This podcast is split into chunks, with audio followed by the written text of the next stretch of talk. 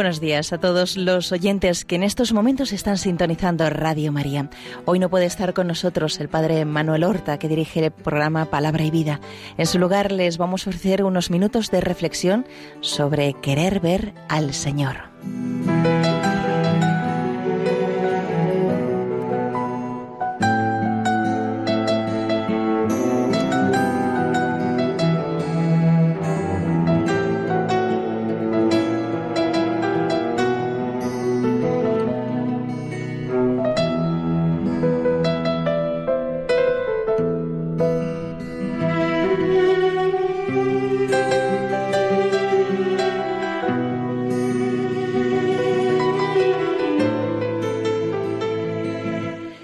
Evangelio de la Misa, San Lucas nos dice que Herodes deseaba encontrar a Jesús. Buscaba la manera de verle. Le llegaban frecuentes noticias del Maestro y quería conocerlo. Muchas de las personas que aparecen a lo largo del Evangelio muestran su interés por ver a Jesús. Los magos se presentan en Jerusalén preguntando, ¿dónde está el rey de los judíos que ha nacido? Y declaran enseguida su propósito. Vimos su estrella en el oriente y hemos venido a adorarle. Su propósito es bien distinto del de Herodes. Le encontraron en el regazo de María. En otra ocasión, son unos gentiles llegados a Jerusalén los que se acercan a Felipe para decirle, queremos ver a Jesús. Y en circunstancias bien diversas, la Virgen acompañada de unos parientes, bajó desde Nazaret a Cafarnaún porque deseaba verle. Había tanta gente en la casa que hubieron de avisarle. Tu madre y tus hermanos están fuera y quieren verte. Podremos imaginar el interés y el amor que movieron a María a encontrarse con su hijo. Contemplar a Jesús, conocerle, tratarle, es también nuestro mayor deseo y nuestra mayor esperanza. Nada se puede comparar a este don. Herodes, teniéndole tan cerca, no supo ver al Señor.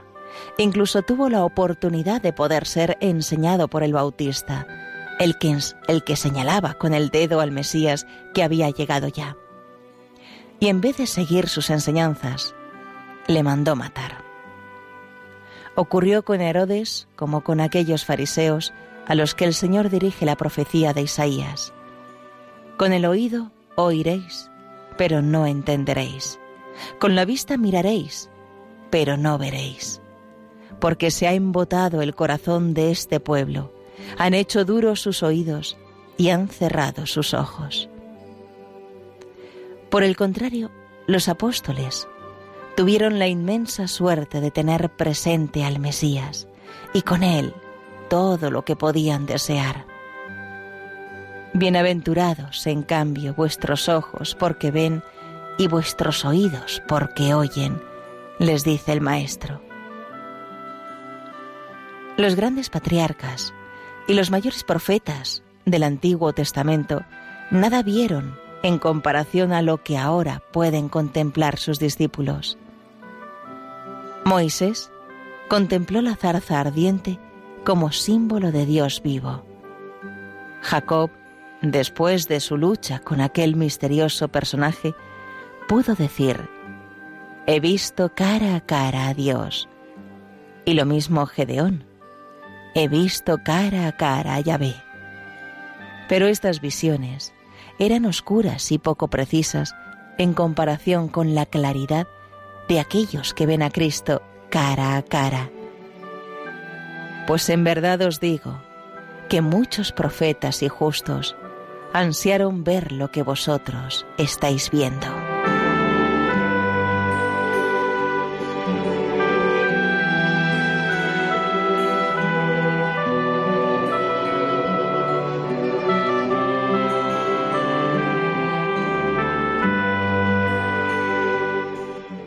La gloria de Esteban, el primero que dio su vida por el Maestro, consistirá precisamente en eso, en ver los cielos abiertos y a Jesús sentado a la derecha del Padre.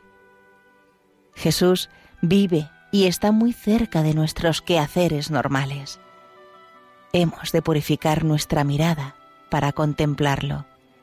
Su rostro amable será siempre el principal motivo para ser fieles en los momentos difíciles y en las tareas de cada día. Le diremos muchas veces, con palabras de los salmos, Buscaré, Señor, tu rostro, siempre y en todas las cosas.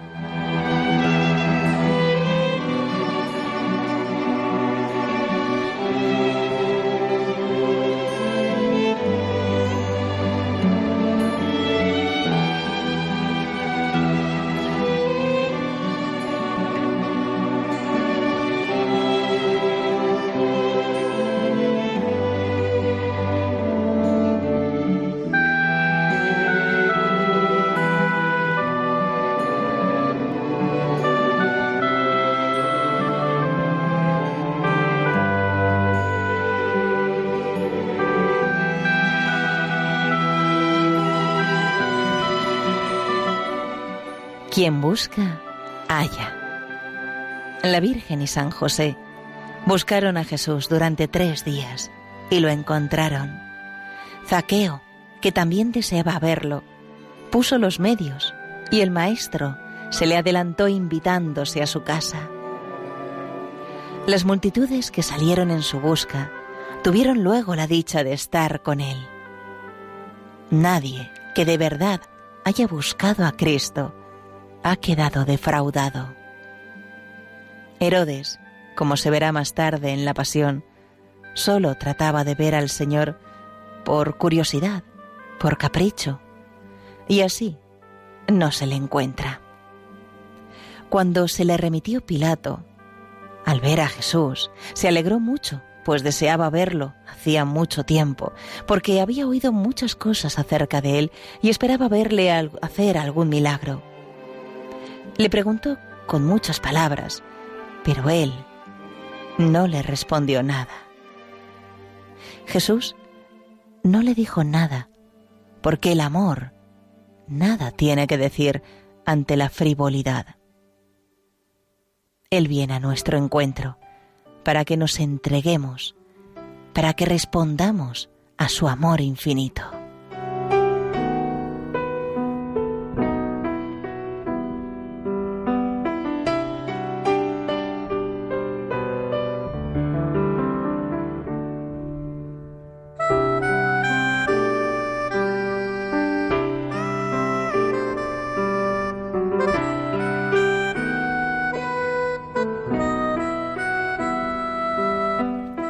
A Jesús, presente en el sagrario y tan cercano a nuestras vidas, le vemos cuando deseamos purificar el alma en el sacramento de la confesión, cuando no dejamos que los bienes pasajeros, incluso los lícitos, llenen nuestro corazón como si fueran definitivos, pues como enseña San Agustín, el amor a las sombras hace a los ojos del alma más débiles e incapaces para llegar a ver el rostro de Dios.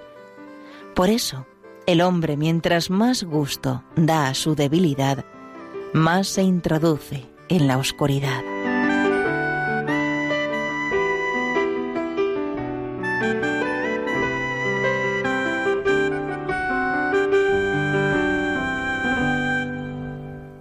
Buscaré, Señor, tu rostro la contemplación de la humanidad santísima del Señor es inagotable fuente de amor y de fortaleza en medio de las dificultades de la vida. Muchas veces nos acercaremos a las escenas del Evangelio, consideraremos despacio que el mismo Jesús de Betania, de Cafarnaún, el que recibe bien a todos, es el que tenemos, quizá a pocos metros, en el sagrario. En otras ocasiones, nos servirán las imágenes que lo representan para tener como un recuerdo vivo de su presencia, como hicieron los santos. Entrando un día en el oratorio, escribe Santa Teresa de Jesús, vi una imagen que habían traído allí a guardar. Era de Cristo muy llagado y tan devota que, en mirándola, toda me turbó de verle tal, porque representaba bien lo que pasó por nosotros.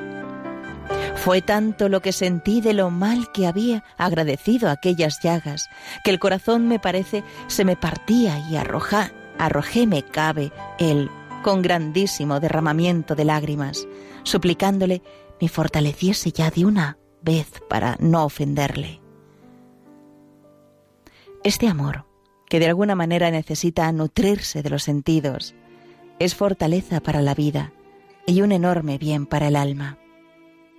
¿Qué cosa más natural que buscar en un retrato, en una imagen, el rostro de quien tanto se ama? La misma santa exclamaba, Desventurados de los que por su culpa pierden este bien. Bien parece que no aman al Señor, porque si le amaran, holgáranse de ver su retrato, como acá aún da contento ver el de quien se quiere bien.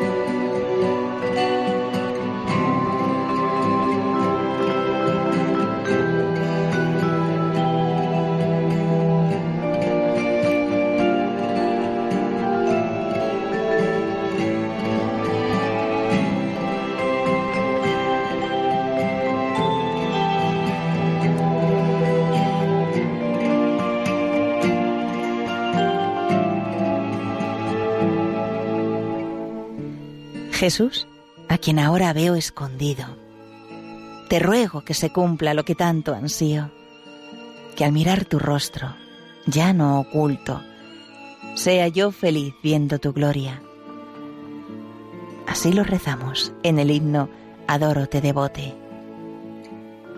Un día, con la ayuda de la gracia, veremos a Cristo glorioso lleno de majestad, que nos recibe en su reino le reconoceremos como al amigo que nunca nos falló, a quien procuramos tratar y servir aún en lo más pequeño. Estando muy metidos en medio del mundo, en las tareas seculares que a cada uno han correspondido, y amando ese mundo, que es donde debemos santificarnos, podemos decir, sin embargo, con San Agustín, la sed que tengo es de llegar a ver el rostro de Dios. Siento sed en la peregrinación. Siento sed en el camino, pero me saciaré a la llegada.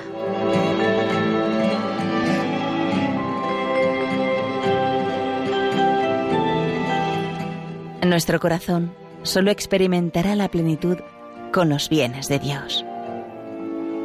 Ya tenemos a Jesús con nosotros hasta el fin de los siglos en la Sagrada Eucaristía está Cristo completo, su cuerpo glorioso, su alma humana y su persona divina, que se hacen presentes por las palabras de la consagración. Su humanidad santísima, escondida bajo los accidentes eucarísticos, se encuentra en lo que tiene de más humilde, de más común con nosotros, su cuerpo y su sangre, aunque en estado glorioso, y especialmente asequible bajo las especies de pan y de vino. De modo particular, en el momento de la comunión, al hacer la visita al Santísimo, hemos de ir con un deseo grande de verle, de encontrarnos con Él, como Zaqueo, como aquellas multitudes que tenían puesta en Él toda su esperanza, como acudían los ciegos, los leprosos. Mejor aún, con el afán y el deseo con que le buscaron María y José, como hemos contemplado tantas veces en el quinto misterio de gozo del Santo Rosario.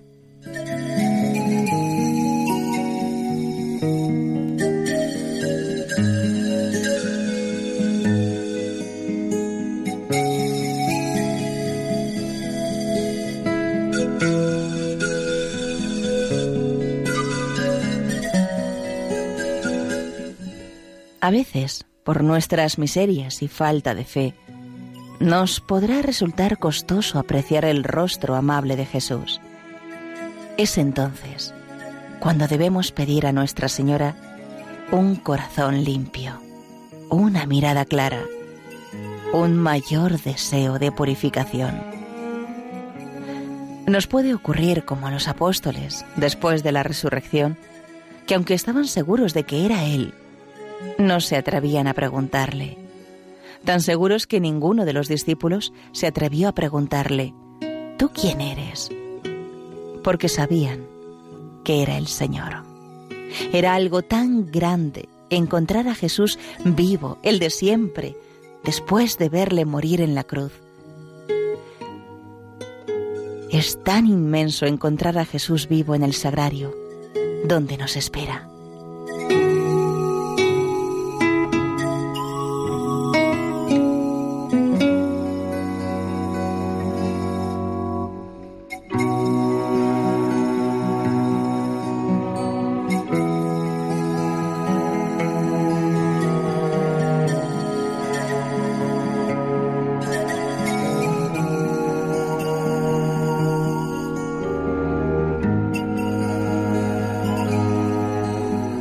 Y hasta aquí, queridos oyentes de Radio María, la meditación de hoy, Querer ver al Señor, basado en el libro Hablar con Dios de Francisco Fernández Carvajal.